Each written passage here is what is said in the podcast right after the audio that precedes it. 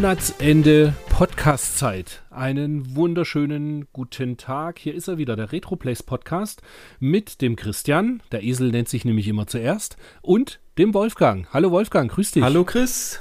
Schöne Grüße aus Stuttgart. Ah, er ist mal wieder im Ländle. Hi, ja. Na sicher. Gut, ich würde sagen, wir begrüßen, nee, begrüßt habe ich ja unsere Zuhörer schon. Ja. Ähm, ich würde aber gleich mal so ein bisschen, wir, wir steigen direkt mal ein und erzählen, äh, worum es denn heute uns so geht. Wir nehmen uns natürlich wie gewohnt die Powerplay, diesmal 1991, die September-Ausgabe, äh, uns zur Brust, würde ich sagen. Mhm. Die Powerplay-Redaktion war zu Gast bei Kaiko. Das ist dieses Entwicklerteam, was, glaube ich, aus ein paar Leuten von Factor 5 so die äh, um, Umgebung besteht, beziehungsweise bestand. Ich weiß gar nicht, ob es Kaiko noch gibt. Wir sprechen über, bei, bei Videospielen sprechen wir über Sonic, der ja nun 30 Jahre auch geworden ist auf dem Mega Drive. Wir werden uns Fantasia näher anschauen, das Jump'n'Run mit Mickey Mouse auf dem Mega Drive. Wir werden über Zero Wings sprechen, über Mega Man 2 auf dem NES, über Game Boy Wars auf dem Game Boy und alles, was uns sonst noch so in der Powerplay da beim Blättern über den Weg läuft und was wir als interessant erachten. Und natürlich, wie gewohnt, steigen wir ein erstmal und reden um so über die Sachen, die wir uns gekauft haben, die wir aktuell spielen, was sonst so in der Retro-Szene passiert, was uns halt so einfällt. Dann legen wir einfach mal los. Wolfgang, willst du anfangen? Ja, da fange ich doch mal an und ähm, berichte davon, ähm, auch warum wir so, warum wir erst so spät am, Monats, am Monatsende den Podcast machen. Ich war nämlich ein bisschen auf Tour mit meinem Retro, nicht mit meiner Retro-Konsole, sondern mit meinem Oldtimer. Habe mit meiner Freundin eine kleine Europa, Südwesteuropa-Tour gemacht über, naja, am Ende sind es jetzt fast 7000 Kilometer geworden.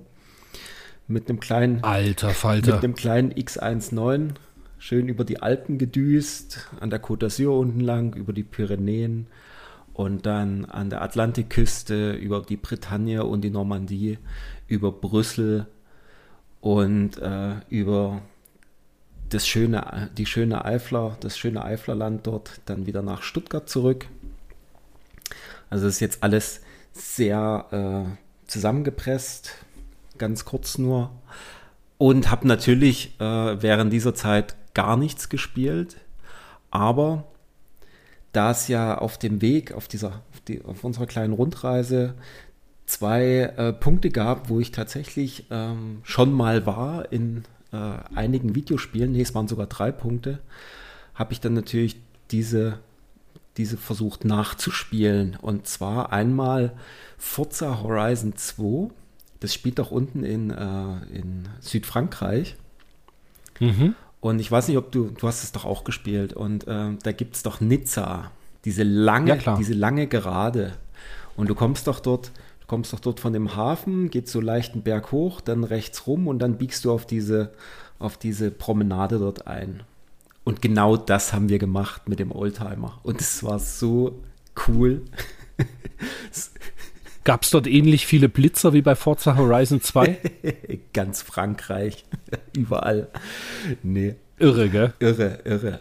Aber das war total cool. Ich war noch nie in Nizza und ich wusste genau, habe zu meiner Freundin gesagt, ich sage, hier, jetzt kommen wir hier den Berg runter, dann ist da links, äh, müsste der Hafen sein und dann fahren wir da links so ein bisschen den Berg hoch und dann rechts und dann müsste die Promenade kommen. Und es war wie in Forza, es war total cool. Also das war wirklich mega cool.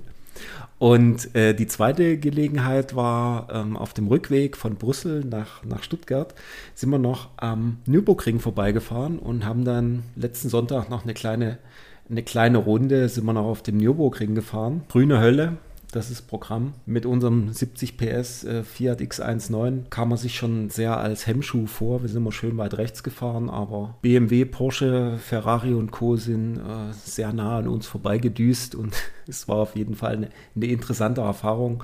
Und die haben wir natürlich dann hier auch gleich zu Hause nochmal nachgespielt und es ist echt, echt Wahnsinn. Also die Spiele sind, sind schon sehr nah dran, aber sie können es halt doch nicht ganz rüberbringen, wie das ist, wenn du dort äh, tatsächlich fährst. Das ist wirklich abgefahren.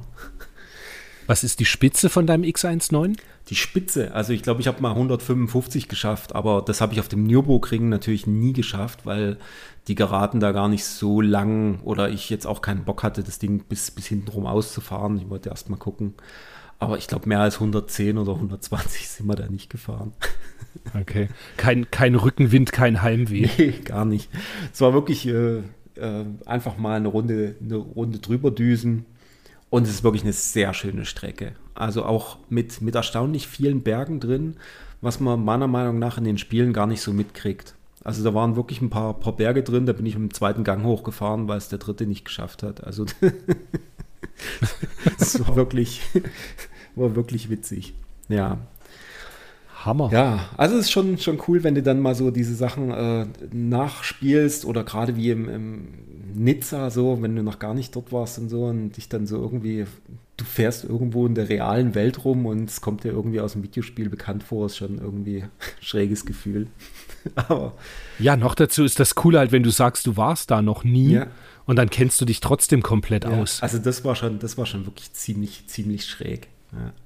Und das Witzige ist, ähm, ich habe es gerade vor uns äh, reingetan, in Forza 7 kannst du ja auch ein Fiat X19 tatsächlich als Auto auswählen. Das ist ja auch Und sehr mit cool. dem Ding so wie wir schön über den Nürburgring gurken. Also das ist echt cool. Ja, von daher äh, viel gespielt habe ich nicht. Ähm, das Einzige, was ich noch bekommen habe, also ich habe auch nichts gekauft, aber ich habe, ähm, ein Freund hat mir, hat mir zum Geburtstag ein Demons of Asteborg geschenkt. Äh, soll eigentlich als, oder kommt noch raus als, ähm, als Retail oder als physisches Spiel. Einige haben schon das Modul bekommen sogar, dachte ich. Also er hat es jedenfalls noch nicht und er hat jetzt aber vorab die, die, das ROM halt bekommen. Das war so ein Kickstarter wohl aus Frankreich. Und ähm, ich bin aber noch nicht dazu gekommen, das mal äh, anzuspielen und das ist dann diesen Monat. ja, ich hatte nur drauf. gelesen, dass die, der Entwickler vom, vom Mega SG, Mhm. beziehungsweise, nee, Quatsch, nicht Mega SG, Mega SD, Mhm. also diese Terra Onion. von, von Terra Onion, genau. Aus Andorra. Die haben extra einen Firmen, genau. Die haben, da warst du ja auch jetzt, gell? auch. Aber Genau. die habe ich nicht besucht. Ich habe sie nicht gefunden. Ich habe sie auch nicht gesucht. unter, unter irgendeinem von den äh, quasi Duty-Free-Shops. Also Andorra kam mir ein bisschen vor wie ein großer Duty-Free-Shop am Flughafen. Alles schön geleckt, aber eigentlich jedes, jeder zweite Laden hatte nur Zigaretten, Alkohol, Parfüm. Verrückt. Ähm, Ja. Genau, auf alle Fälle, die haben ein Update gemacht für das äh, Mega SD, Mhm. Damit eben das Spiel läuft. Ach, das Asteborg, dass das läuft. Weil das, ah, mhm. okay. das Asteborg, das verwendet irgendwelche ROM-Mapper, Mhm. die vorher nicht unterstützt wurden. Ah. Also das habe ich nur so überflogen, was mich nicht so, so arg interessiert Mhm, hat. Ich hoffe, dass das ROM dann auf dem Mister läuft. Mhm. Das habe ich aber auch noch nicht ausprobiert. Ah, okay. Das gut. auch demnächst. Ja. Ich bin auch viel gefahren. ich, bin nach Ram, ich bin nach Rammstein gefahren. Okay. Da war nämlich die, war die erste Videospielbörse wieder mal jetzt so nach Lockdown etc. Aha. Und ja, es war leider recht wenig los. Schade. Ähm, also ja, ja, mein, viele trauen sich halt irgendwie noch nicht so richtig Mhm. raus, habe ich das Gefühl. Oder es war auch, weißt du, der, der Bernd, der Veranstalter, Mhm. hat zu mir so gemeint, das Problem, was du halt hast, ist, dass sich aller paar Wochen einfach die, die Corona-Maßnahmen-Regeln ändern Ja, im. Bundesland. Und so kurzfristig quasi immer erst Werbung gemacht Mhm. wurde, dass dann eben das zu wenig Leute einfach mitbekommen. Ja, klar. Und also insgesamt, ich war zufrieden. Mhm. Ich habe die ganzen Leute mal wieder gesehen. Das war halt echt ganz schön. Ja, der, der Dominik vom Verleinix war Ah, da. schön. Und der, den Re habe ich Mhm. wieder mal getroffen hier von Replays. Und den, den ähm, Tobi von Telespiel Tobi. Cool. Und ja, das war insgesamt recht witzig. Und wenn eben wenig los ist, hast du natürlich trotzdem, du hast halt mehr Zeit, ein bisschen zu schnacken. Ja, das ist immer lustig. Und das war halt dann, Klar. ja, das war halt wirklich ganz schön. Und jetzt ist ja bald die nächste Börse, die in, was, Heidelberg? Hm. Ach ja, doch. genau. Heidelberg ist nämlich, nee, die ist abgesagt worden. Ja, stimmt. Oder? War das, oder Mainz? Nee, Quatsch, Mainz. Mainz ist abgesagt worden. Und dementsprechend ist jetzt in Völklingen die Retro-Saar, die ist am 9. Oktober. Mhm. Und da werde ich auch wieder hinfahren. Ja, cool. Da, genau. Das ist halt, ich denke auch, dass die besser noch funktionieren wird, weil das ist ja schon die siebte. Das ist schon die siebte Retro-Saar in Völklingen. Dementsprechend gehe ich einfach mal davon aus, dass da mehr Zugkraft dahinter ist, weißt du? Rammstein hatte ja noch das Problem, auch es war quasi die erste.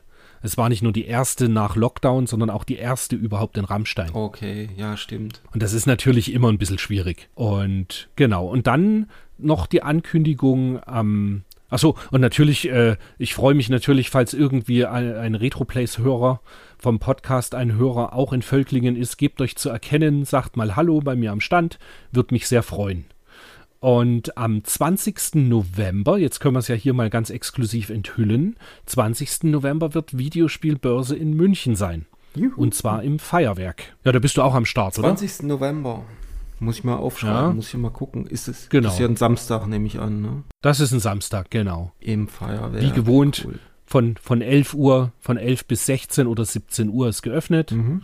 Das Schöne ist, das Feuerwerk in München, da hast du halt ordentlich Parkplätze. Das ist, äh, ja, die Umgebung drumherum ist ein, ein ordentlicher Parkplatz, wo eben das nicht so problematisch ist, wie du es sonst in München gewohnt bist mit Parkgelegenheiten. Ja, klar. Ja, ja ich freue mich sehr, dass jetzt die Börsen so wieder losgehen und dass einfach ein bisschen was da passiert und dass man so ein bisschen aus diesem äh, Corona-Schlafkoma jetzt nun langsam erwacht und, und da wieder ein bisschen was losgeht. Das ist cool. Wo, Ja. und, und die in Heidelberg, ist die wirklich abgesagt? Also irgendeine jetzt am, es sollte eine am 2. Oktober sein Okay. und die ist abgesagt. Deswegen habe ich dann ja gesagt, okay, dann fahre ich doch nach Völklingen. Hm. Weil ich hätte nur eine von beiden gemacht, weil ich äh, will nicht beide Wochenenden weg Ja, sein. ja, klar. Das ist Genau. nachvollziehbar. Okay. Na, dann gucken Ja. wir mal. Also nach München, Ja. das äh, versuche ich auch einzurichten. Auf der Börse selber habe ich jetzt für mich zum Kaufen gar nichts weiter gefunden, aber ich habe trotzdem mir ein paar ganz schöne Sachen äh, auf postialischem Weg kommen lassen.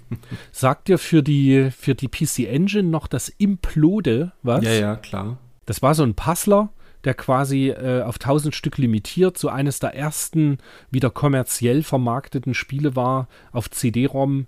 Und ähm, genau, und da habe ich, das hatte ich ja jahrelang, hatte ich welche davon und habe die alle verkauft. Und irgendwie hatte ich jetzt so gedacht, ach, das hättest du ganz gern wieder in der Sammlung. Und dann fand ich es online und da- ich habe, glaube ich, 20 Euro bezahlt inklusive Versand. Also das war echt ganz cool, das mal wieder zu haben. Dann kam ähm, das, was ich das letzte Mal angeteasert hatte, dass ich dieses äh, Pinball 66 für den Gameboy doch gesucht habe und dann endlich gefunden habe. Da kam das Paket letzten Freitag an und ja, sehr schöner Zustand für den Gameboy. Endlich mein Revenge of the Gator als Japan-Version. Das hat mich sehr gefreut. Sehr cooles Spiel. Dann, ja, ja, das ist super. Kann man auch immer wieder spielen. Dann kam ähm, für meine Salamans Key bzw. Salamans Club Sammlung im selben Paket das Salaman Nokagi. Das ist der Mark III Master System Port. Beziehungsweise ist kein Port, ist ein komplett eigenständiges Spiel von Salamans Club. okay. Auch schön, genau. Und noch ein Shoot'em Up, ein Vertikalshooter für den PC.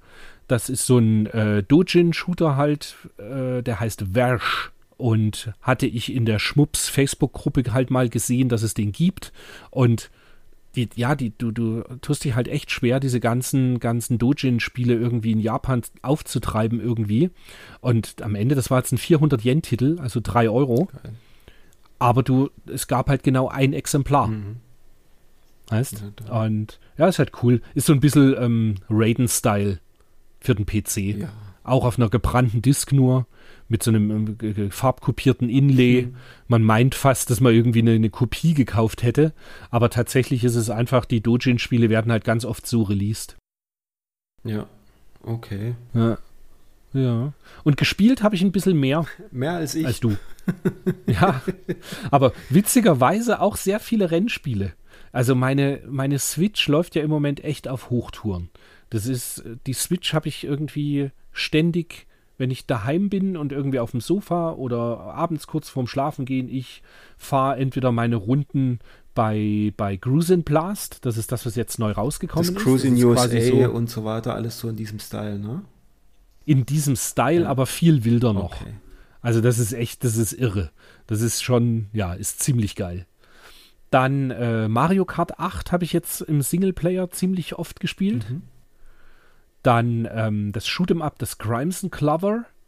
Das ist so ein, das gab es ursprünglich auf PC und ist dann eben für die Switch geportet worden. Es kommt jetzt auch wohl, ähm, man kann bei, bei First Press Games kannst du eine Retail bestellen, aber ich habe jetzt erstmal nur den Download genommen.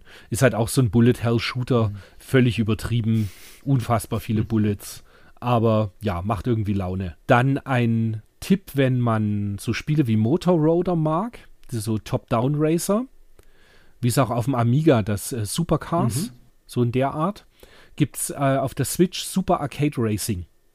Okay.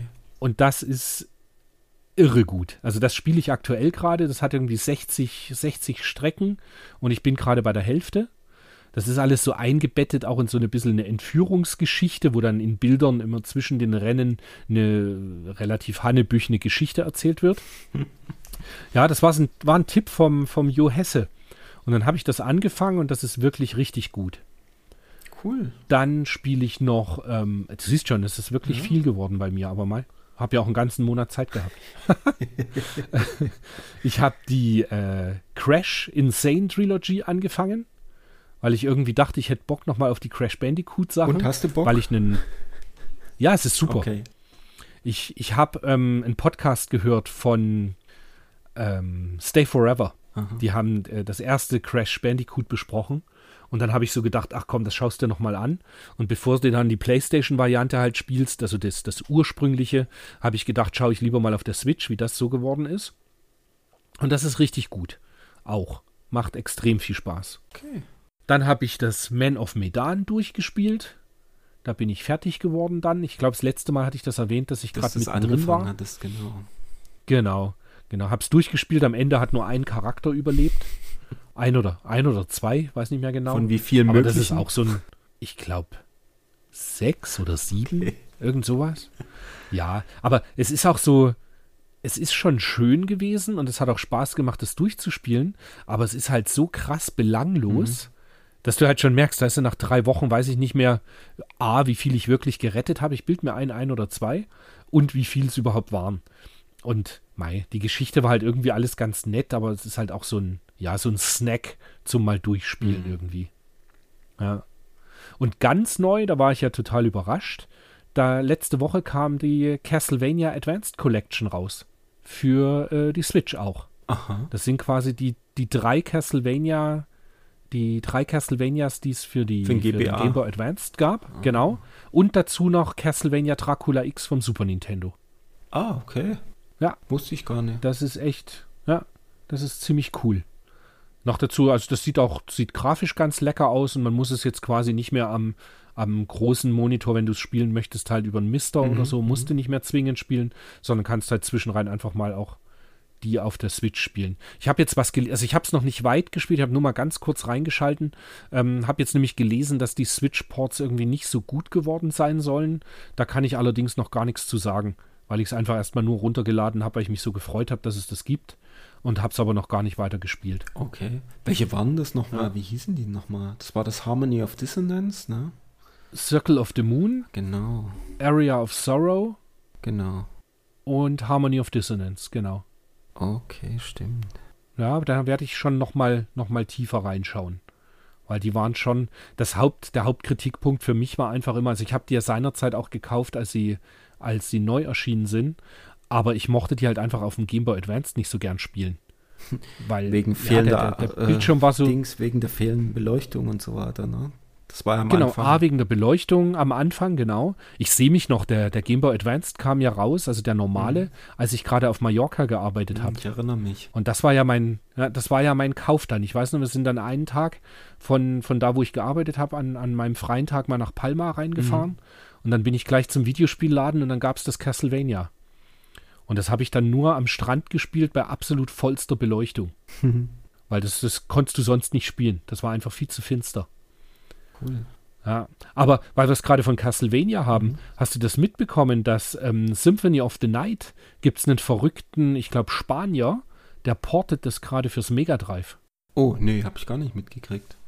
Gibt es ein, gibt's ein YouTube-Video Mhm. und es ist völlig irre.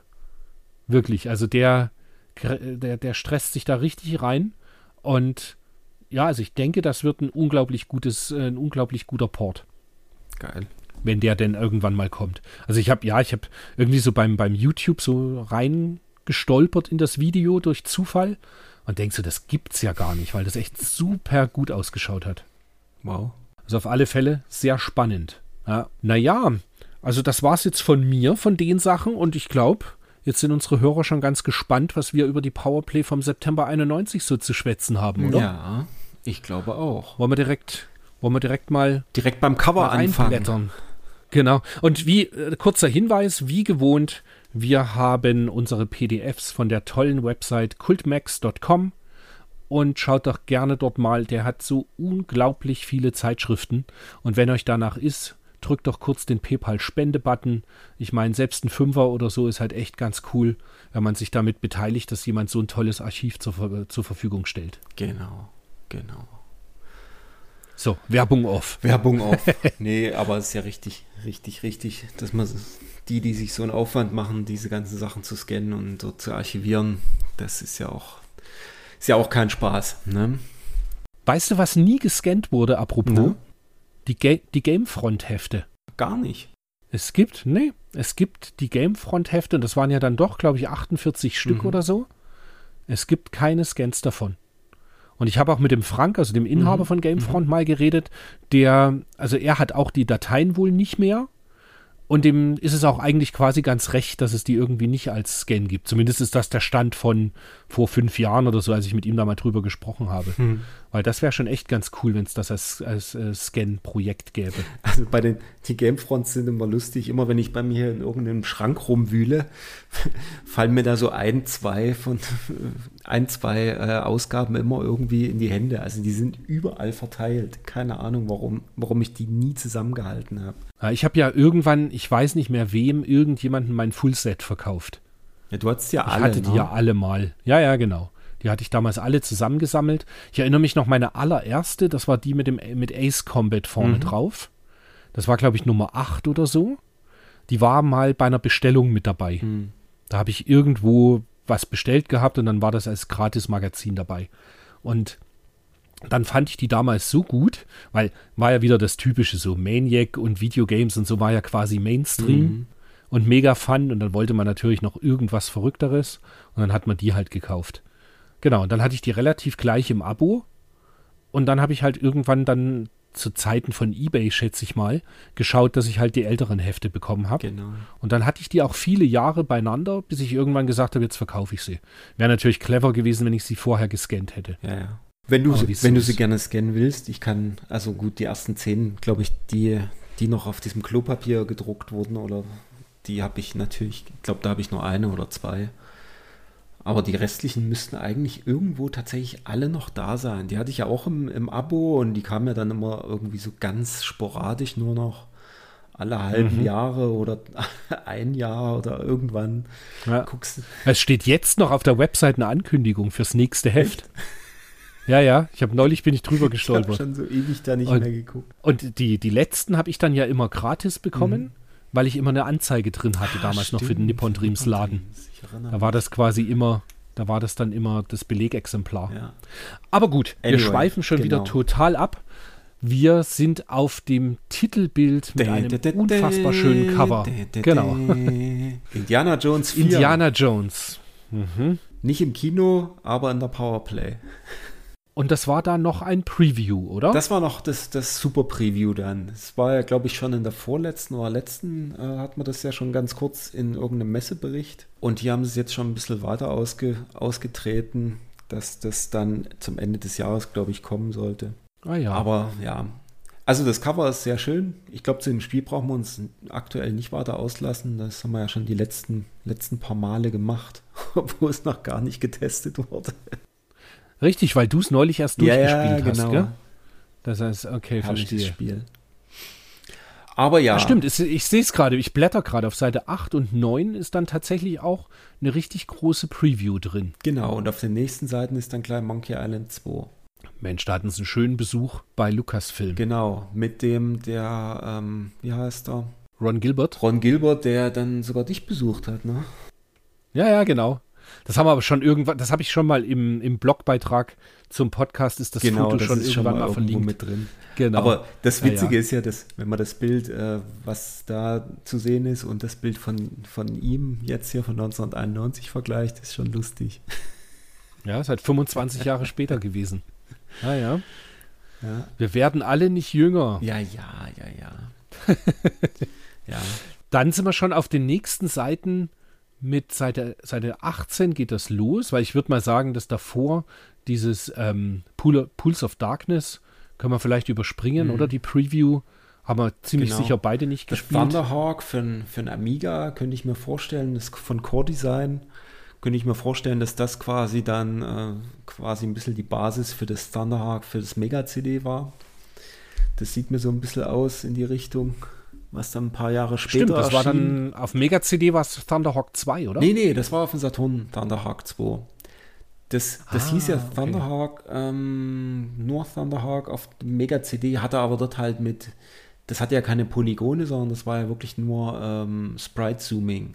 War aber super geil damals. Stimmt, das konnte ja das Mega-CD gut. Ja, und mit deutscher Sprachausgabe. Aber dazu wahrscheinlich dann in zwei Jahren mehr, wenn das dann mal Ja. getestet wird.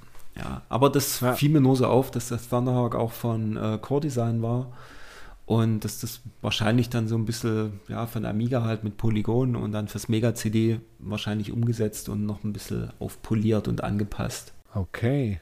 Witzigerweise hat dann die Powerplay nochmal einen riesen Messebericht über die CES, obwohl wir eigentlich schon in der August 91 Ausgabe einen Messebericht über die CES haben. Also ich bin einigermaßen verwundert, dass das wirklich über, ich weiß nicht, wie viele Seiten das sind. Ich glaube zehn Seiten oder was? Nee, nicht ganz. Sechs oder acht Seiten. Rollen sie ewig. Ja gut. Ein, nochmal ein Messebericht aus. Was ganz schön ist, sie, sie haben einen größeren Bericht, diesmal dann nochmal übers äh, Super NES drin, beziehungsweise über, ja, sie nennen es Super Famicom, zeigen aber dann natürlich das US-Gerät, was dann eben Super Nintendo heißen sollte, stellen das erste Mal äh, per Bild auch Sachen vor wie ähm, Prince of Persia, das Super Prince of Persia von Konami, das Castlevania 4, ein erster Screenshot von Zelda 3 ist dabei, Super Ghosts and Ghosts wird erwähnt, UN Squadron, Super R-Types, Mesh TV, also die ganzen Riesentitel, die uns dann jetzt über die nächsten Monate begleiten werden, wo ich mich auch wirklich sehr drüber freue, weil das ist dann ja genau die Hochzeit, wo wir sehr viele Richtig. tolle Erinnerungen Richtig. haben. Aber ich muss sagen, ich bin, ich bin tatsächlich hier bei dem Messebericht bin ich äh, ein paar Seiten vorher hängen geblieben bei Origin, nämlich das, da ist schon Strike Commander wird da schon angekündigt und Wing Commander 2. Wenn ich mir das so überlege, in, das ist quasi für Ende des Jahres angekündigt, also 91.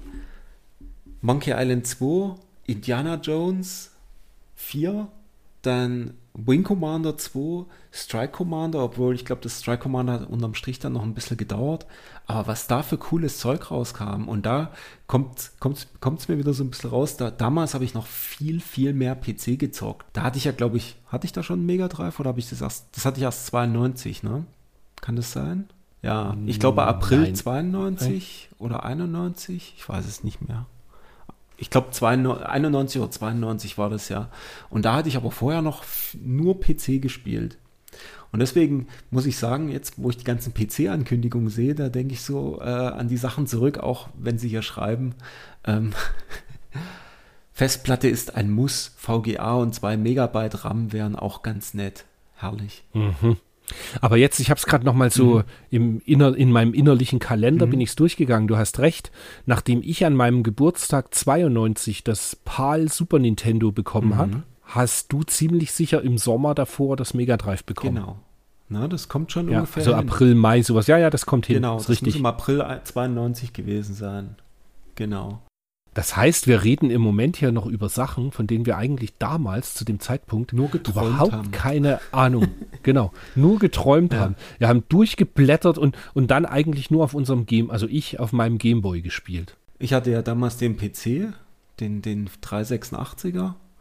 Und da lief ja das ganze Gerümpel hier, ähm, äh, Wing Commander und so weiter.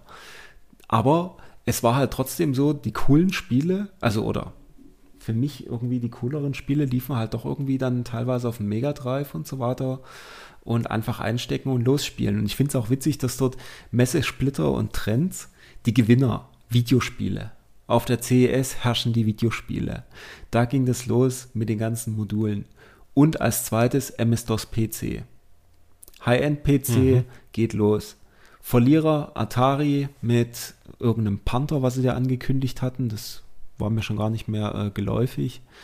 Dann CDTV, gut, dass das Super NES hier als ähm, Verlierer dasteht, ist ja nur, weil irgendwie zu wenig Spiele rauskommen und ein bisschen ruckelt. Ja, und aber, weil sie noch zu ruckelig ja, waren. Genau. Aber das war ja, aber so diese, diese Gewinner, das ist so genau das, wie ich noch die Zeit in Erinnerung habe.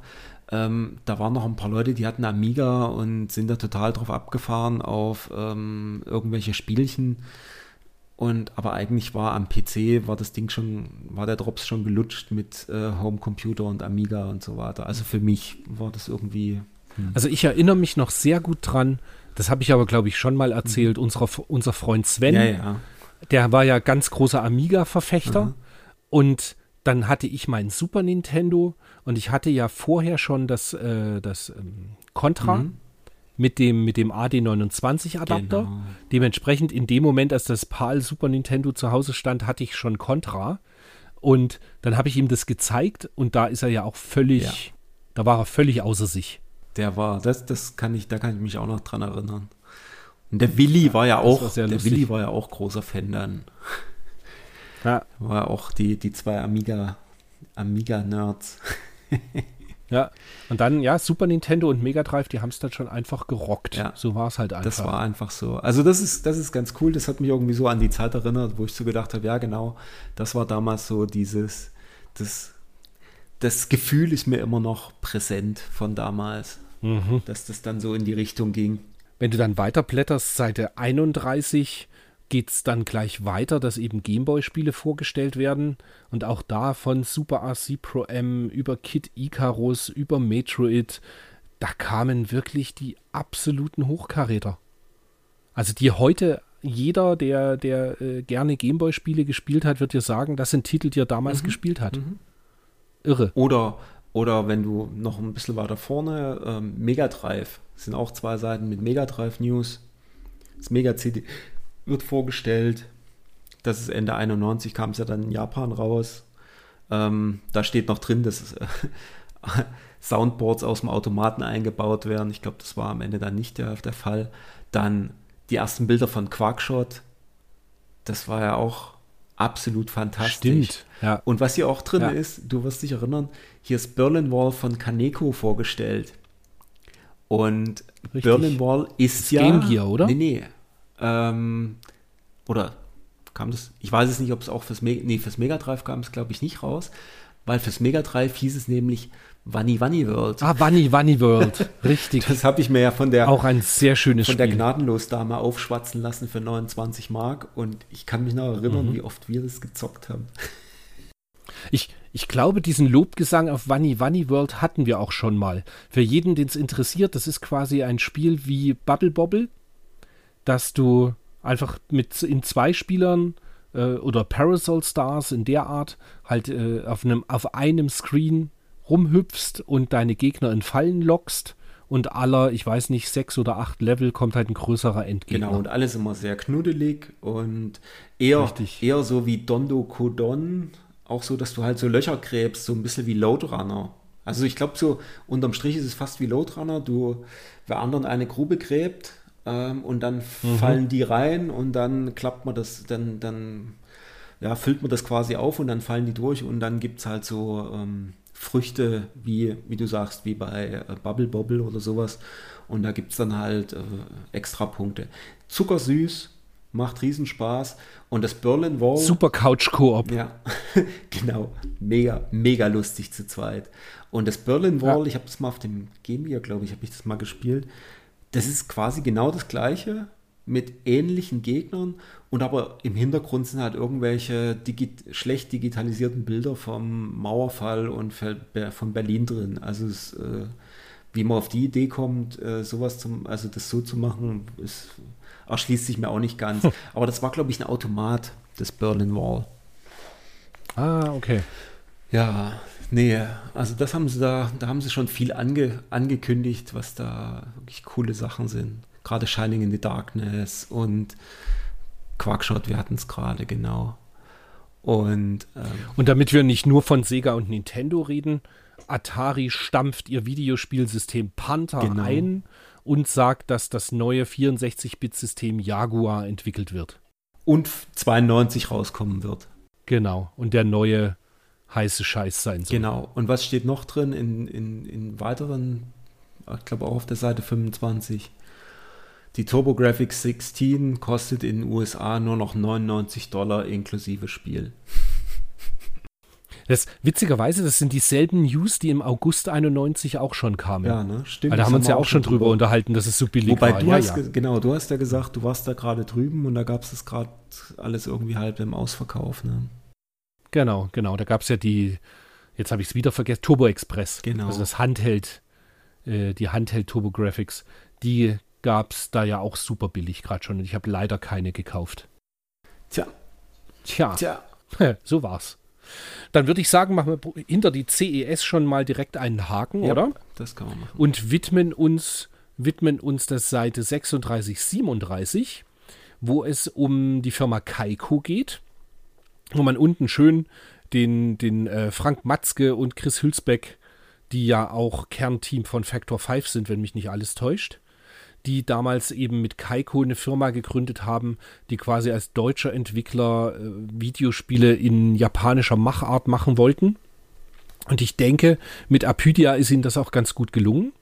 Das Apydia war halt ein sehr schönes Shoot'em Up, wobei ich mir nicht ganz sicher bin, ob sich das nicht auch eher so, äh, ich sag mal, Euro-Style halt gespielt hat. Ich habe es letztes also, Mal gespielt, vor ein paar, vor zwei Monaten oder so auf dem äh, Mister. Und ich meine, es hat sich gar nicht schlecht gespielt. Also es sah nicht okay. nur gut aus, es hat sich gar nicht schlecht gespielt, so generell. Es war natürlich ähm, so im ersten, ich habe es nur mal kurz reinge reingezockt, also ich habe mich nicht wirklich damit auseinandergesetzt, aber es war zumindest deutlich angenehmer zu spielen als irgendwelche anderen Sachen, die ich vorher probiert habe. Also es war auch deutlich angenehmer von der Grafik her. Also es ist schon ziemlich cool mit diesen Insekten. Also. Ja, das sieht auf alle Fälle so aus, dass ich da, das werde ich mir, wenn es dann zum Test mhm. kommt, mhm. werde ich mir das auch mal näher anschauen. Damit, äh, ich weiß nicht, ob du das im Blogbeitrag gelesen hast zum letzten äh, Podcast. Da hat ein User, er hat ja nicht ganz Unrecht, mhm. hat halt gemeint, dass äh, wir beziehungsweise ich äh, etwas zu oberflächlich über die Heimcomputer immer drüber hinweggehen. Ähm, Wobei ich halt auch sagen muss, ich meine, ich habe den Podcast immer eher dafür verstanden, ähm, dass wir eher über die Videospiele reden, weil das eben de facto auch das ist, was wir ja. gespielt haben und erlebt haben und uns halt eher liegt als die Heimcomputer. Ich war halt nie ein großartiges Heimcomputerkind, mhm. aber was ich vielleicht eher unterlassen werde, ist dann meine zynischen Seitenhiebe auf die Heimcomputer. Richtig. Man will ja keine, keine Gefühle verletzen. Mhm. Und am Ende sind es alles Videospiele, die irgendwie gut sind. ich, ich wenn es die Zeit zulässt, schaue ich mir dann halt auch einfach gerne mal die Amiga-Sachen an oder Atari ST. Aber ja, es ist halt meistens auch ein bisschen eine Zeitfrage. Und ein YouTube-Video dazu zu schauen, bringt es halt einfach auch nicht immer rüber. Nee, also gerade Apydia, wie du sagst, ähm, also das werde ich auch noch mal reinspielen und wenn das ge getestet wird, dann können wir da vielleicht noch mal was dazu sagen, weil das ja damals wirklich, äh, ich sag mal, als europäischer Entwickler war das ja schon eine innovative Sache. Mal weg von diesen Euro-Shoot'em-Ups, äh, die immer nur äh, super aussahen, aber sich, also meiner Meinung nach bescheiden gespielt haben. Ja, die immer diesen Chrom-Look hatten ja. oder so. Und dann das sah einfach, also gerade wenn du oben dieses, diese Mischung da aus, aus Biene mhm. und dann, ich weiß nicht, ob der Gegner sich da verwandelt hat, dann da links daneben, wo das dann so mit diesen mhm. blauen Haaren mhm. und so, das ist halt alles schon sehr japanisch abgefahren irgendwie. Ja. Ziemlich cool. Ganz im Gegensatz dazu, dass ähm, Miss Honeybee, was wohl für den Amiga in Entwicklung war, wo wir vor uns noch kurz recherchiert haben. Das ist halt leider eingestampft mhm. worden und ist nie erschienen. Das sieht auch aus wie ein Jump'n'Run, was mir Spaß machen würde. Ja, es sieht witzig aus. Ne? So ein sieht aus. süßer Knuddel-Look und Jump'n'Run, das, das ist schon was. Aber nicht rausgekommen. Ja, leider, leider. Ja, und dann sind wir schon mittendrin in den Spieletests, wo ich gestehen muss, diesmal für Heimcomputer bzw. PC würde ich wirklich das, eigentlich kann man alles übergehen. Ich habe My Return of Medusa, Martian Dreams. Ka ist Castles? Nee, ich verwechsel Castles mit Rampart. Mhm. Ich, ich wollte jetzt gerade sagen, ah, Castles haben wir gespielt, aber nein, wir haben Rampart gespielt. Ja. Dieses, wo man immer, immer mit Kanonen in der einen Runde, wenn man es gegeneinander Genau. gespielt hat, in der einen Runde hat man die Burgmauern kaputt gemacht und dann mit so Tetris-mäßig wieder aufgebaut, in der anderen im äh, zweiten Zug. Genau, das war Rampart. Ja. Das war was anderes. Das war, das war super. Das ist immer, das ist immer noch Aber- total lustig, ja. Das konnte man zu dritt spielen, ne? Ja, das ging auch zu dritt. Dann, ja, selbst der, der vor zwei Heften noch äh, Großaufmacher Hagar ist nur mit 65 Prozent und einer halben Seite getestet. R-Type 2 als Umsetzung kam auch nur mit 64 Prozent davon. Also es waren einfach auch keine so extrem guten Titel in dem Monat, die Was ich witzig wurden. finde, ist noch, ähm, gut, bei R-Type 2 schreibt da oben der Winnie, äh, technisch ist R-Type 2 wie die meisten englischen Computerspielumsetzungen dieser Tage hoffnungslos hinter dem Mond. Factor 5 leistete mit der Amiga-Version des ersten Teils schon vor Jahren bessere Arbeit. Also Es sind halt immer die bescheidenen äh, Umsetzungen. Ich habe es jetzt nie gespielt, aber unten steht halt große Sprites, sieht super aus, aber rucklig wie die Hölle wohl. Was ich wiederum witzig finde, ist nebenan des, äh, des Merks, dass Mhm. der, der Heinrich da wieder, ähm, also wieder, das kommt immer mal so bei, ich sag mal, Kriegsspielen auf, dass eigentlich dann ähm, Meinungskasten und so weiter eigentlich immer nur darum geht, ja, hier geht's nur ums Töten und schieß alles ab und alles blöd und alles doof. Und ähm, ich habe jetzt, ich habe das Spiel selber jetzt nicht gespielt auf dem, auf dem Amiga, aber es gibt offensichtlich einen Zwei-Spieler-Modus. Und es ist jetzt in, in dem Text steht gar nicht drin, dass es irgendwie sich bescheiden spielt oder irgendwie rucklig oder sonst was ist. Äh, kriegt 46 Prozent und aber dann später auf dem im Mega Drive hat es, glaube ich, eine relativ hohe Wertung gekriegt und ähm, man fand es wieder gut und äh, es ließ sich super spielen. Das finde ich so ein bisschen witzig, dass das irgendwie so, so zwischen Computer und Konsole dann immer so hin und her geht. Ja, die Moralkeule Ja, also das, das, ist da das ist mir hier Ja. bei dem Test besonders aufgefallen. Weißt du, bei anderen, wie bei dem R-Type, steht dann immer mal, ja, es ruckelt halt und äh, was weiß ich, äh, Kollisionsabfrage ist bescheiden oder sonst irgendwas. Aber hier steht nur drin, plumpes Hektikgeballer, bla, permanentes Rumknallen, bla, bla, fehlt jeder Pfiff, Nerv. Ein überflüssiges Allerweltsballerspiel, Heini. Hm. Man, manchmal denke ich mir aber auch, dass man seinerzeit einfach Heinrich Lehnhardt nicht an Action-Titel hätte ranlassen müssen. Manchmal. Weil, ne? naja, irgendwie. Also, Ja, wenn, wenn er halt keinen Bock auf das Spiel hat, dann Ja. lass es halt den Winnie Forster testen.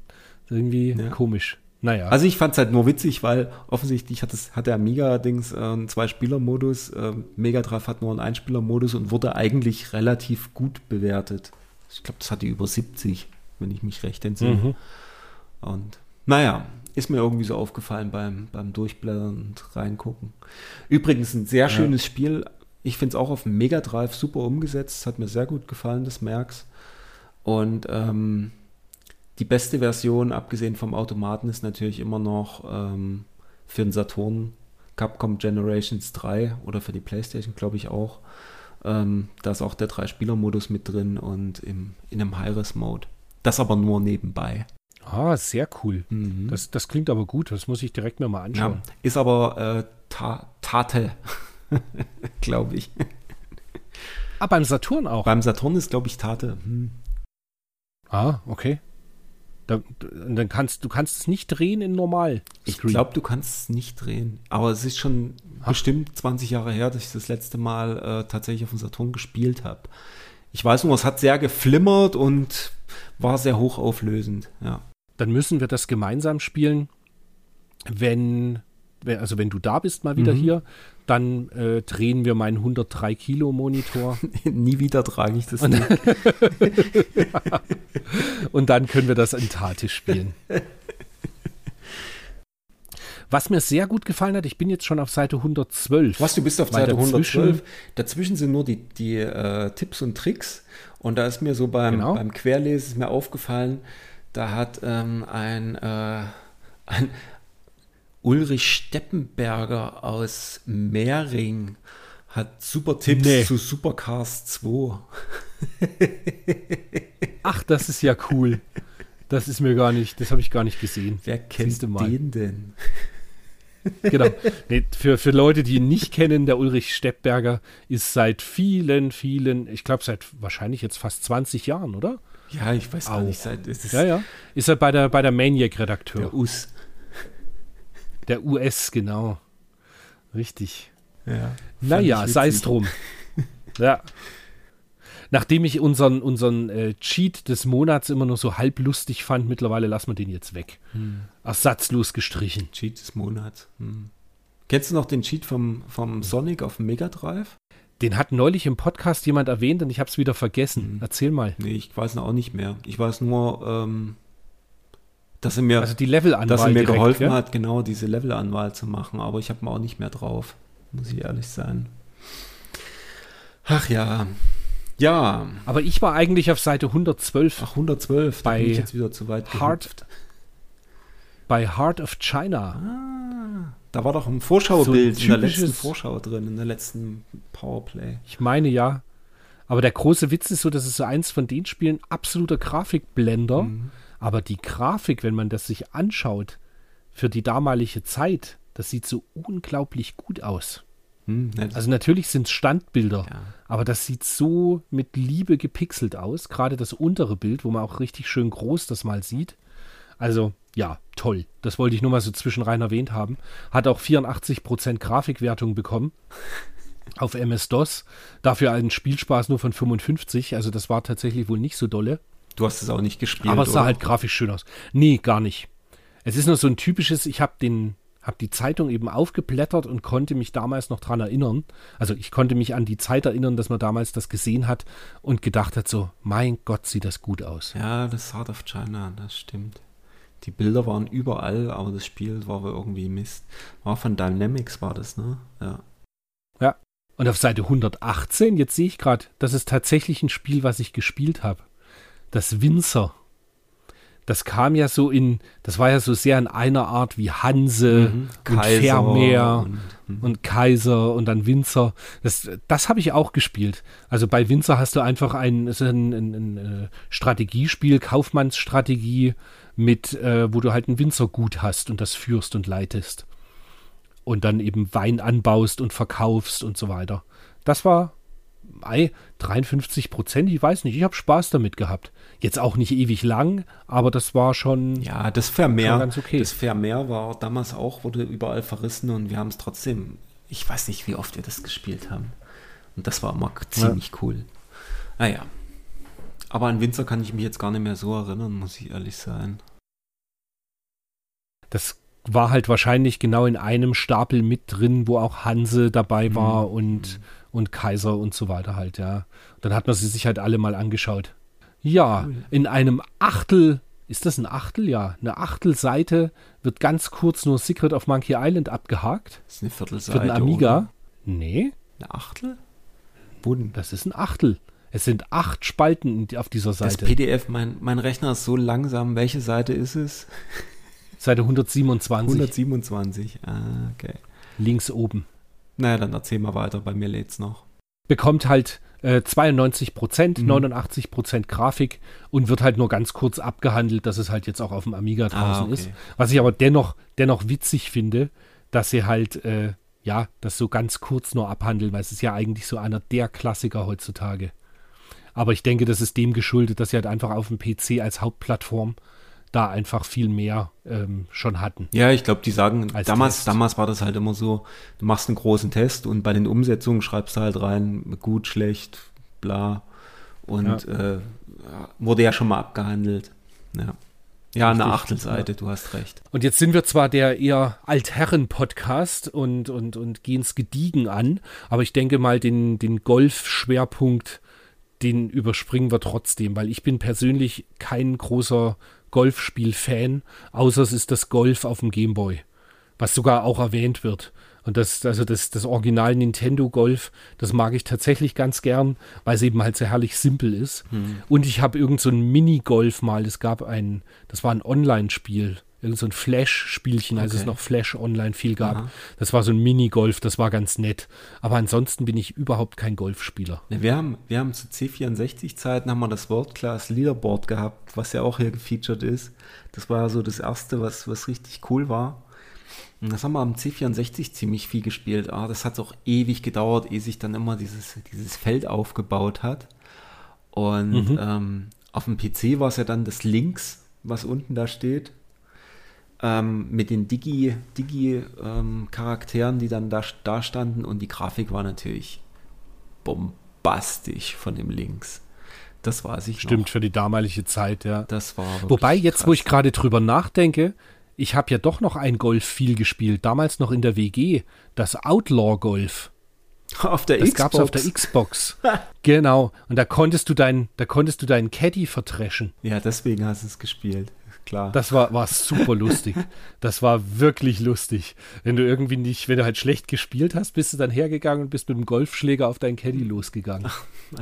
Ein, ein großer Spaß. Ein Riesenspaß. Und da gab es ja auch noch Outlaw Volleyball oder sowas, ne? Das Ja, und Outlaw so- Tennis gab's auch. So Quatsch. Ja, ja, eigentlich Quatsch, aber das Quatsch. Golf war Ja, ja, tatsächlich witzig. okay. Nee, das hatte ich, glaube ich, habe ich, glaube ich, nie gespielt. Ach ja, genau. Aber so viel zum Golf. Ich glaube, mehr Golf habe ich dann später auch nicht mehr gespielt. Außer Minigolf.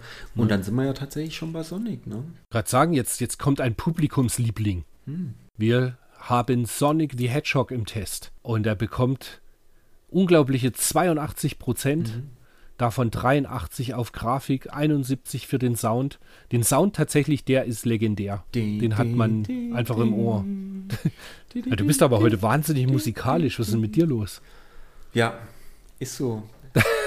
immer wenn ich, also von Sonic, von Sonic finde ich ja immer noch die Starlight Zone, finde ich ja immer noch die, ähm, die Musik ist der Knaller.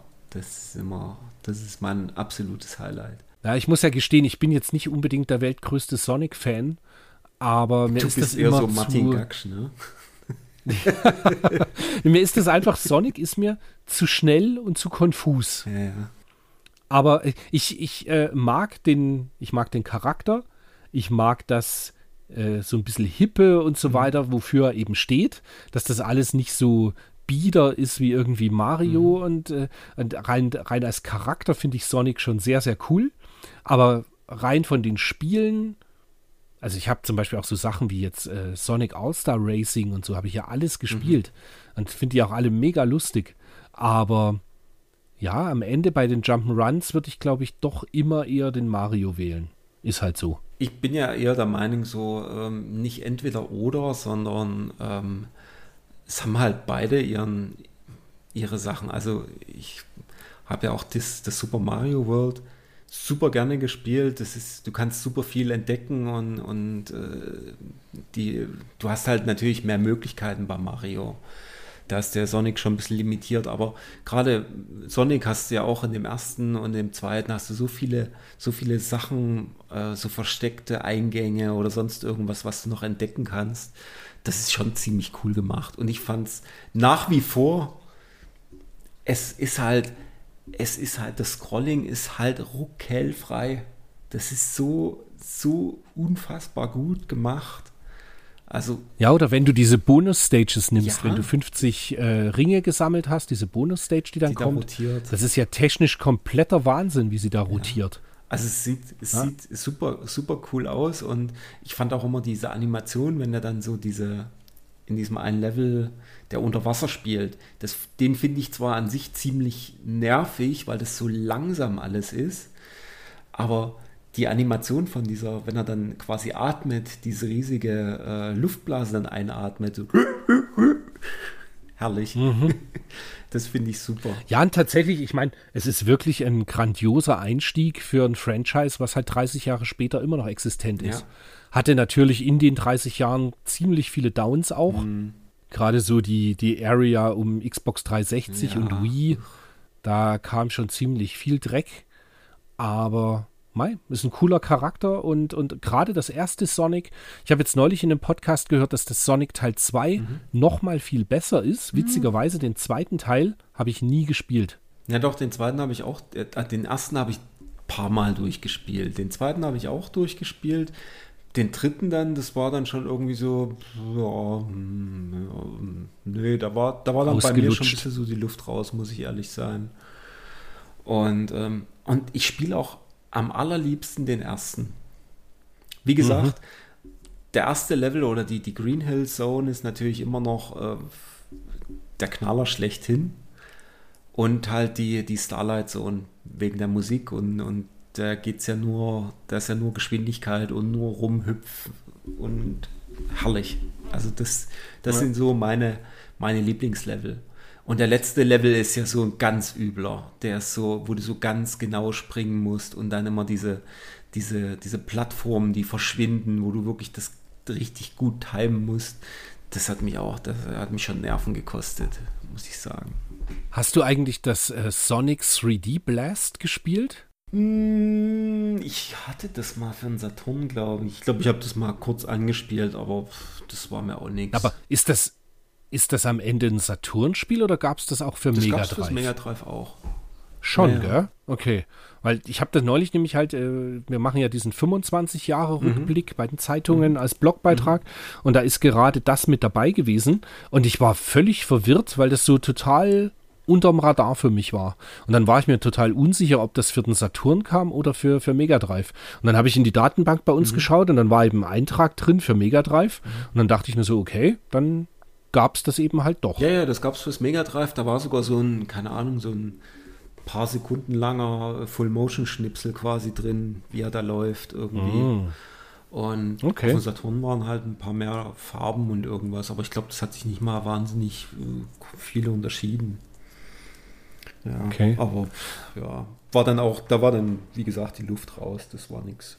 Ja. Naja, auf alle Fälle haben wir hier den Einstieg zu einer Videospielserie, die uns wahrscheinlich halt die ganzen nächsten Jahre mit Rückblicken immer wieder begleiten werden wird, weil mit Sonic the Hedgehog kam ja dann doch noch ich weiß gar nicht, wie viele Spiele, ich, ich könnte es nicht mal schätzen, wie viele Spiele mit dem Charakter rauskamen. Ach, Waren halt schon irrsinnig viel. Bestimmt, 30, 40, ja. ich meine. Und diverseste Cameo-Auftritte ja. und Rollenspiele und was es alles gab.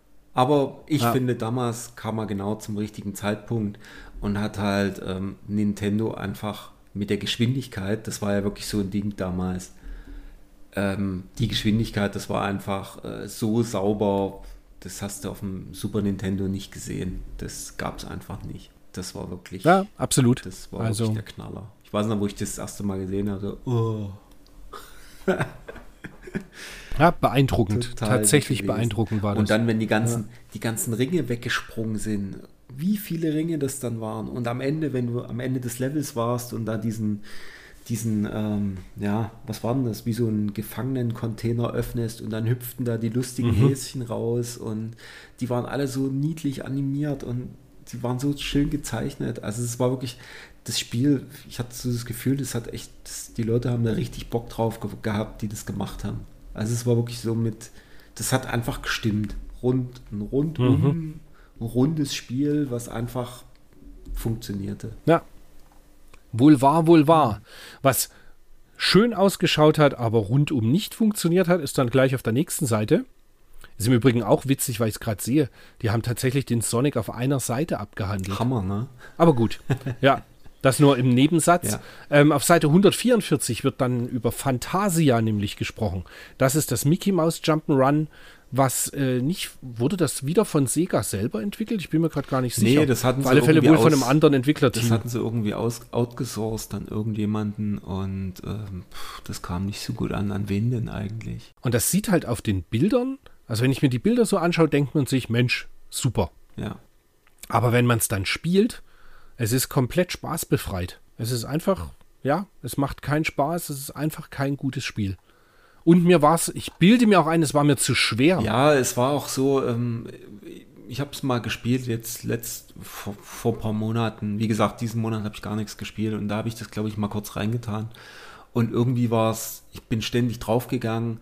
Ähm, Im ersten Level hast du auch noch diese Parallax-Ebenen, äh, die im Vordergrund, also vor Mickey sind und dann teilweise auch äh, blöd die Sicht versperren. Ähm, und du musst dann ja auch hüpfen siehst da ja diesen, diesen Besen, der da rumläuft und Also mir hat es gar nicht gefallen. Also es war ist kein Vergleich zu Castle of Illusion, was halt der Knaller war.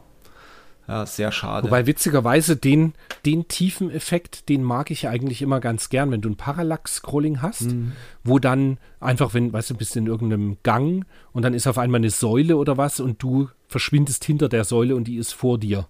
Den, das ist so ein, so ein Parallax-Tiefen-Effekt, den mag ich normal voll gern. Mhm. Der geht aber in dem Spiel geht er komplett ja, dran vorbei. Ist, das macht tatsächlich war total nervig. nicht gut. Ja.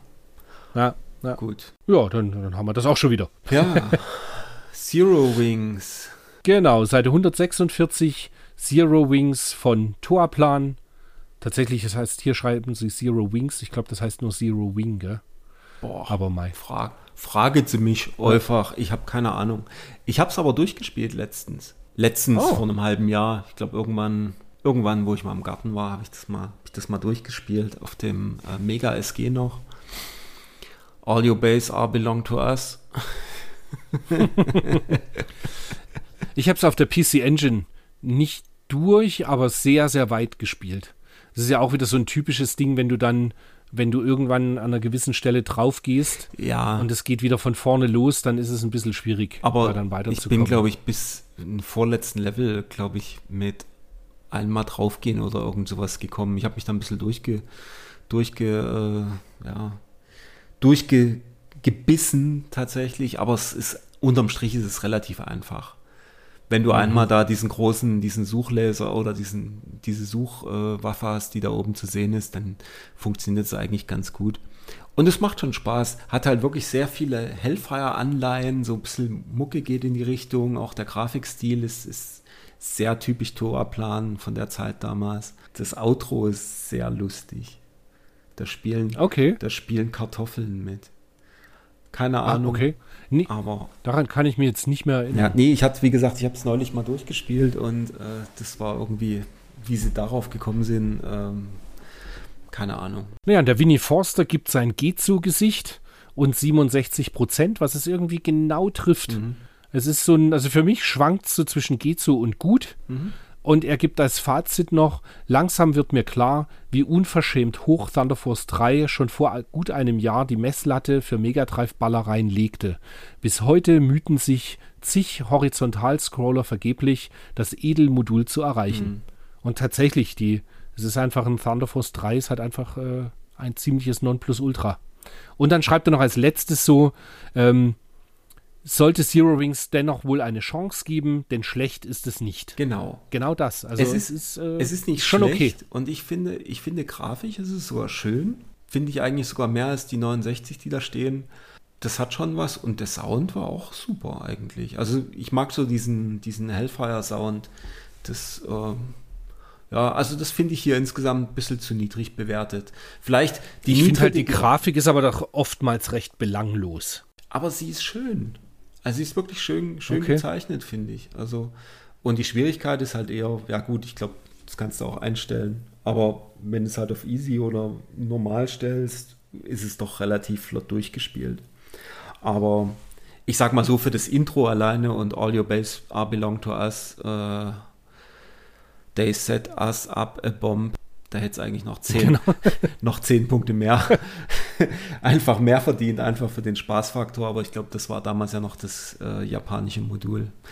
Da gab es Ich wollte gerade sagen, das hat damals diesen, dieses Meme und den Insider dazu, den gab es damals ja so noch gar nee, nicht. Das kam ja erst 2001 oder sowas, ne? Da gab es noch kein YouTube. Da habe ich das irgendwann mal gesehen mit diesem, was, wie nannte man dieses Techno-Zeug, Gabba oder sowas, ne? Mhm. Aber es ist das kam auf alle Fälle zu einer Zeit noch vor YouTube. Ja. Weil das ist noch so ein typisches Ding, da, da hat ja irgendein Freund dann einen Link gekriegt, zu einer ne? Website geschickt oder, oder, per E-Mail, genau. Da wurden, so wurden noch Videos verteilt. Oh, naja. Herrlich. Naja. Ja. Ich würde sagen, über das äh, Hartriss können wir eigentlich drüber hüpfen. Saints Ward hast halt du jetzt auch komplett übergangen, ne? Das habe ich auch nie gespielt. Ja, darauf. Ich habe keine Ahnung. Ja, und auch über Fire Mustang für, für Mega 3 Fire Mustang, das Ballerspiel. Das ist mir einfach zu schlecht, um dass wir jetzt drüber reden müssen. M1 Abrams Battle Tank, ähm. gut, ist ja irgendwelche irgendwelche Umsetzungen von äh, PC und Amiga ähm, Zeugs, nee. braucht man auch Habe ich auch nie gespielt. Nee. Also, Also ich habe irgendwann mal den Fehler gemacht, den, den Fehler gemacht, LHX Attack Shopper, glaube ich, auf dem Mega Drive mal äh, anzuspielen. Habe dann gedacht, okay, nee, das, das spielt man einfach nicht auf dem Mega Drive. ja, Nee. damals nicht und heute erst nee, recht nicht. Ganz sicher, heutzutage nicht. Was man aber heute noch spielen kann, ist Mega Man 2 auf dem NES. Hm. Mhm. Das sind, also ganz ehrlich, die Mega-Männer, wenn man, mal, man muss ein bisschen frustresistent sein Mhm. oder ein sehr guter Actionspieler, weil da ist schon wirklich jeder Sprung genau getimed. Aber die Mega Man-Titel sind halt zeitlos gut. Ich glaube, ich habe noch nie einen Mega Man gespielt. Doch, ich habe mal das Mega Man fürs Mega Drive gespielt, weil ich gedacht habe, warum, warum kostet das so viel? Und dann habe ich es verkauft. Dann auch zu erwähnen noch Battle of Olympus, Mhm. wobei ich gestehen muss, dass ich das nicht gespielt habe. Das gab es dann auch später für den Gameboy, gab es auch noch, glaube ich, ein ganz eigenes Battle of Olympus. Keine Ahnung. Einfach ein, ja, das ist so ein äh, Action-Adventure 2D Jump'n'Run-Ding. Das, das ist schon irgendwie, glaube ich, ganz cool. Ich habe es nur leider nie gespielt. Und es ist jetzt nicht auf der ganz, ganz oberen Liste irgendwie, dass ich es unbedingt mal spielen will. Aber ja, vielleicht sollte ich irgendwann doch mal reinschauen. Ja, NES-Spiele, das ist so, ich weiß nicht. Keine Ahnung. Ja, das ist. Ich, ich habe es mit, mittlerweile ist es bei mir ein bisschen so, dass ich da doch das ein oder andere Highlight gefunden Ja, habe. okay. Und dann, dann eben doch ganz geil finde. So, gerade so Sachen wie halt Bucky O'Hare Mhm. oder, oder Probotector 2. Das sind dann auch so die Sachen, wo ich wirklich gern mir eigentlich noch in Box mal irgendwann ins Regal stellen möchte. Mhm. Einzig, die Preise gehen da halt so krass durch die Decke mittlerweile, dass, ja, Ja. Ich das äh, immer wieder in die Ferne schiebe. Wobei ich heute, sehr lustig, ich bin heute im Maniac Forum Aha. über ein Posting gesto gestoßen von 2009. Okay. Da ging es um Glaylancer, Okay. dass sich einer ein loses Glaylancer-Modul gekauft hatte. Aha. Und dann ging es irgendwie weiter, dass er jetzt gerade auf der Suche ist nach Eliminate Down Aha. und dass das aber mit 300 Euro ihm viel zu teuer ist. So war das halt vor zwölf Jahren. Jetzt ist Eliminate Down, ja, anderthalb, 1700 Euro. Für wie viel habe ich das damals gekauft? nicht. 2005, wo wir drüben waren in Osaka für 80 Euro. Ne? 80 Euro, genau. Ja. Ich habe letztens Tja. mal das Bild angeguckt, äh, wo wir unsere Einkäufe da aufgestapelt haben. Und dachte ich Mhm. so, ah, dort wo Softvision steht, das ist das äh, Eliminate Down, was äh, wie neu aussah. Ja, naja. Und, und ich hatte das damals ja gar nicht auf dem Schirm. Nee, ich habe das ja gekauft, weil das ein Kumpel von mir in, in Chemnitz, der kam ja irgendwann mal zu mir und hat gesagt, kennst du eigentlich dieses Eliminate Down? Das hat mir mal äh, die, die Dame von Gnadenlos äh, aufgeschwatzt und hat gesagt, kennst du das schon? Nirgendwo getestet, ganz tolles Spiel. Und dann kam der halt mit dem Eliminate Down an und dann hat er mir das irgendwie mal drei Wochen geliehen oder so und habe ich dem das wieder zurückgegeben.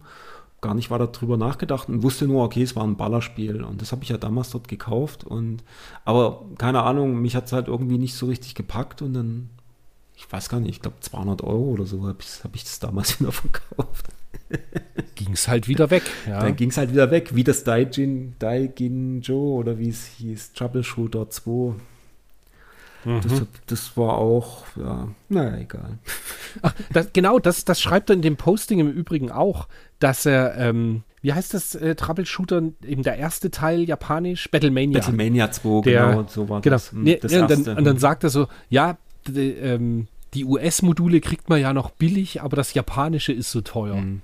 Und ich denke mir so, mein Gott, wie sich das auch dann irgendwann dreht. Die US-Sachen sind so teuer. Naja, geworden. das ist so krass. Ne? Mein Gott. Ja, ja, völlig irre. Naja. Naja, Anyway, so ist es halt. ja. Wo, wobei, eigentlich können wir ja gleich, äh, hast du das gesehen, das YouTube-Video Welches? über Vata, Vata Grading? Kommen wir wieder zum, zum Grading-Bashen. Ja, gerne. Nee, Ja, nee. ich hab's gesehen. Ach, was, was, heißt, was heißt Bash? Aber das Video ist halt einfach mal völlig krass, weil sie genau, weil sie genau offenlegen, was wir befürchtet haben. Ja. Dass es nämlich alles ein riesen Scam. Scam, ist. Mhm. Ja. Absoluter Lug und Trug überall. Ja, einfach Naja, nur Kohle ist halt machen, so. Ne? Ja. Kohle, Und Kohle, ich, Kohle. was ich besonders irre finde, ist, dass der, dass der von äh, Heritage Auctions Mhm. ja schon mal in den 80er Jahren dasselbe mit Münzen irgendwie abgezogen Ja. hat. und dafür ja auch schon mal äh, bestraft wurde. Und Jahre später versuchen sie das gleiche wieder, erst mit Baseballkarten und jetzt nur mit Videospielen. Das ist schon hammer, hammer krass. Ja.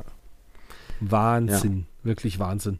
Also irgendwie, man kann jeden nur raten, steigt nicht drauf ein, äh, Videospiele zu graden und davon auszugehen, dass die irgendwie mal eine Wertsteigerung dann haben.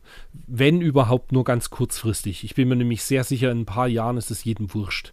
Und das Lustigste ist noch, wenn sie anfangen, irgendwelche USK-Spiele zu graden. Mhm.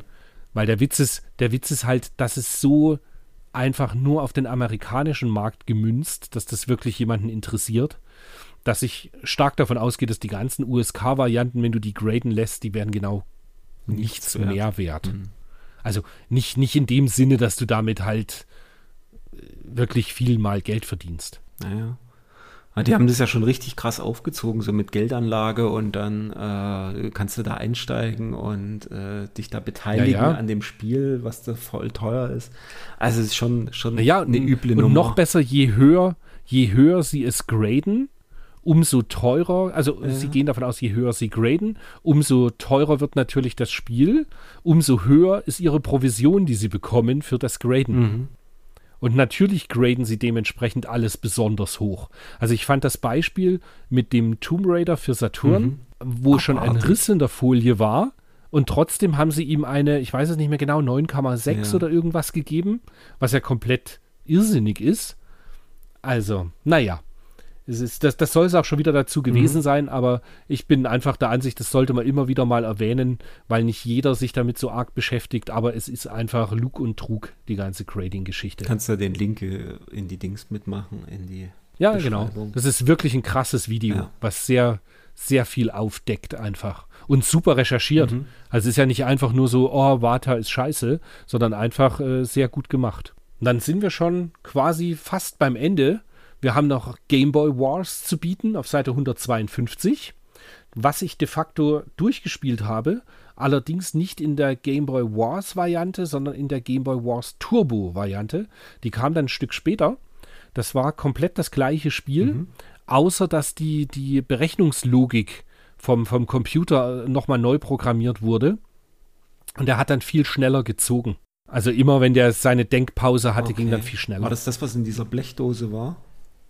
Genau, ah, das Turbo okay. gab es in der, in der Blechdose. Okay. Ganz genau. Und es ist am Ende halt ein Hosentaschenformat vom Famicom Wars. Mhm. Und Famicom Wars war quasi der Urahn, zu dem es dann später Advanced Wars gab. Genau. Oder Game Gear Wars. Stimmt, die waren ja auch ähnlich, nur ein anderer Hersteller. Ja, das war alles von Systemsoft. Nee, das war das nicht Systemsoft, System das, ja, ja, ja. Meinst du, dass die, die Game Boy Wars nee, das weiß ich nicht. waren? Das weiß ich nicht. Das musst du, du nicht. bist hier der, der Game Boy. Also die, die Game Boy Wars Turbo kam von Hudson Soft. Ah. Wobei witzigerweise hier steht Hersteller NCS. Hm. Keine Ahnung, wie das alles miteinander gehört. Hm. Vielleicht auch ein Druckfehler. Wer weiß. Auf alle Fälle, die sind von Hudson Soft. Okay. Dann das Sword of Hope. Das habe ich nicht gespielt, war halt ein Rollenspiel. Aber da hing ich wahrscheinlich noch an Final Fantasy Legend bevor ich das Sword of Hope angefangen hätte. Aber das ist auch, glaube ich, jetzt ein teures Spiel. Sword of Hope ist doch für NES, ne? Oder? Nee, Gameboy. Ach, Gameboy, sorry. Ja, gibt es zwei, Bei zwei Teile für den Gameboy. Nicht, ich sehe es nicht. Ah, okay. Ja. Das, ist, das ist der Test äh, auf Seite 153, testen Sie das. Und jetzt haben wir noch für euch für Seite 154 den Ultraman, hm. Ultraman für Super Famicom mit wahnwitzigen 19 Prozent. Hm. Und im Test ein Hilfe, peinlich, peinlich, was momentan Nintendo-treue Entwickler für Super Famicom so abliefern.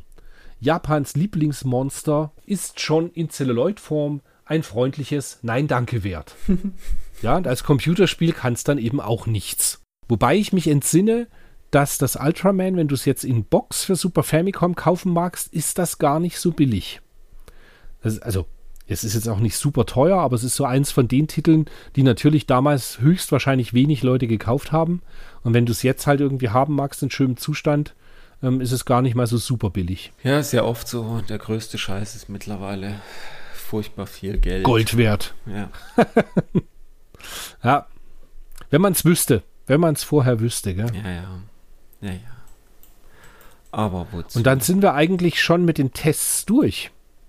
Sind wir schon durch? Was ja irgendwie, Ja, das ist irgendwie dramatisch schnell gegangen diesmal wieder.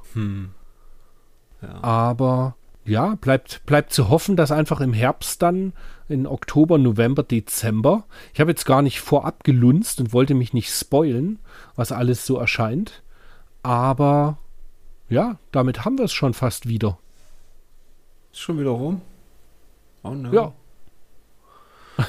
Mein, weil ein, ein Solstice fürs NES haben wir, glaube ich, beide nicht gespielt. Nee. Das ist so ein, so ein 3D-isometrisches Action-Adventure gewesen. Aber das habe ich auch nicht gespielt. Sag nicht so verächtlich, ne. Nee. Nur weil. ne. Nee. Naja. Ja gut, dann bleibt es mir eigentlich nur noch mich zu verabschieden. Ich würde mich sehr freuen, wenn ich den ein oder anderen am 9. Oktober auf der Retrosaar in Völklingen sehe oder spätestens 20. November dann in München. Und das letzte Wort hat der Wolfgang. Das letzte Wort habe ich. Was wäre denn das Spiel aus der 991, was du, was du dir in die Sammlung stellen würdest oder behalten würdest? Oder ja, ich glaube, ich kenne die Antwort schon. Ich. Oh. Das Lustige ist, dass ich diesen Part unseres Podcasts schon wieder verdrängen wollte. Aha, hast du gedacht? Aber, äh, genau. Oh Mann, und ich weiß schon genau warum, weil es. Ähm, oh wow, ich brauche ganz kurz eine Bedenkminute. Ähm, entweder Zero Wing, weil ich das echt ziemlich gut fand. Mein Game Boy Wars. Eigentlich Game Boy Wars, weil ich so simple Taktikspiele ganz gern mag. Also wenn es so Sachen sind wie ähm, das Advanced, wie, wie heißt das nochmal? Advanced Military Commander. Nee. Military Commander, genau. Das ist mir alles zu krass umfangreich irgendwie. Aber Game Boy Wars war relativ simpel und dann das spätere so Advanced Wars und so, die habe ich ja auch alle gemocht. Dementsprechend, ich glaube, es geht darauf hinaus, ja. Ist es das, was du gedacht ja, ja, hast? klar. Ah, okay. Und bei dir weiß ich es aber auch. Es fängt mit S an und hört mit Onik auf. Genau. Das Das, liegt ja auf der Hand. ja, das ist auch noch, noch eins von den Spielen, das habe ich damals bei Gnadenlos Japanisch neu gekauft. Und keine Ahnung, 50 Euro, 50 Mark, glaube ich, damals. Und dieses Original steht natürlich auch noch bei mir am Schrank. Also das ist auch eins von den Spielen, die ich nie verkauft habe. Ja, das ist schon cool. Also das ist, das ist tatsächlich seit 30 Jahren, ja, nicht ganz 30, aber es war ja irgendwann 92, Ende 92 vielleicht, Mitte, Ende, wo ich das gekauft habe. Mitte wahrscheinlich. Aber seitdem. ich mir das so überlege, ich habe tatsächlich, ich habe gar kein Spiel mehr aus dieser Zeit noch. Außer Ich habe irgendwann eine Zeit gehabt, wo ich, außer das Mario Genau. World, genau, das hast du auch nur, weil ich es aufgehoben habe, 20 Jahre. genau. Ich, ich habe ansonsten kein Spiel, es gab also zwischenrein mal eine Zeit, wo ich nicht ein Videospiel hatte, Mhm. weil ich einfach alles verkauft habe zwischenrein. Alles. Genau. Das war damals, wo ich nach München ging, habe ich nur Schallplatten mitgenommen. Inklusive Da Videogames. hatte ich keine Videospiele. In, in, in, ins Altpapier geworfen. Jetzt hör doch auf, immer wieder die gleichen Geschichten zu erzählen, die unsere Hörer schon kennen. Naja, Man kann es nicht oft genug sagen. ja, es ist ja traurig genug auch. Jetzt würde ich aber sagen, wir beenden das Ganze. Ja, und dann be beenden wir das Ganze, genau. Einen schönen, nee, schönen Abend nicht. Wann auch immer ihr das hört. Wie gesagt, wie wir auch jedes Mal darauf hinweisen, es wäre schön, wenn euch das hier gefallen hat, bewertet uns doch einfach in dem Podcast-Catcher, wo ihr uns gefunden habt. Oder meldet euch doch mal im Blogbeitrag. Das ist uns auch immer eine große Freude und wir versuchen da in der Regel auch immer drauf zu antworten. Genau, schaut rein, teilt's auf Facebook oder irgendwo in Social Media. Wir freuen uns, wenn wir einfach noch ein paar mehr Hörer erreichen. Und bis demnächst, Wolfgang. Genau. Bis Gehabt nächsten Monat. euch wohl und bis nächsten Monat, der übrigens in drei Tagen anfängt. Oh, da muss ich mich mit dem Schnitt beeilen. Gib Gas. Also, Bis dann. bis dann. Ciao.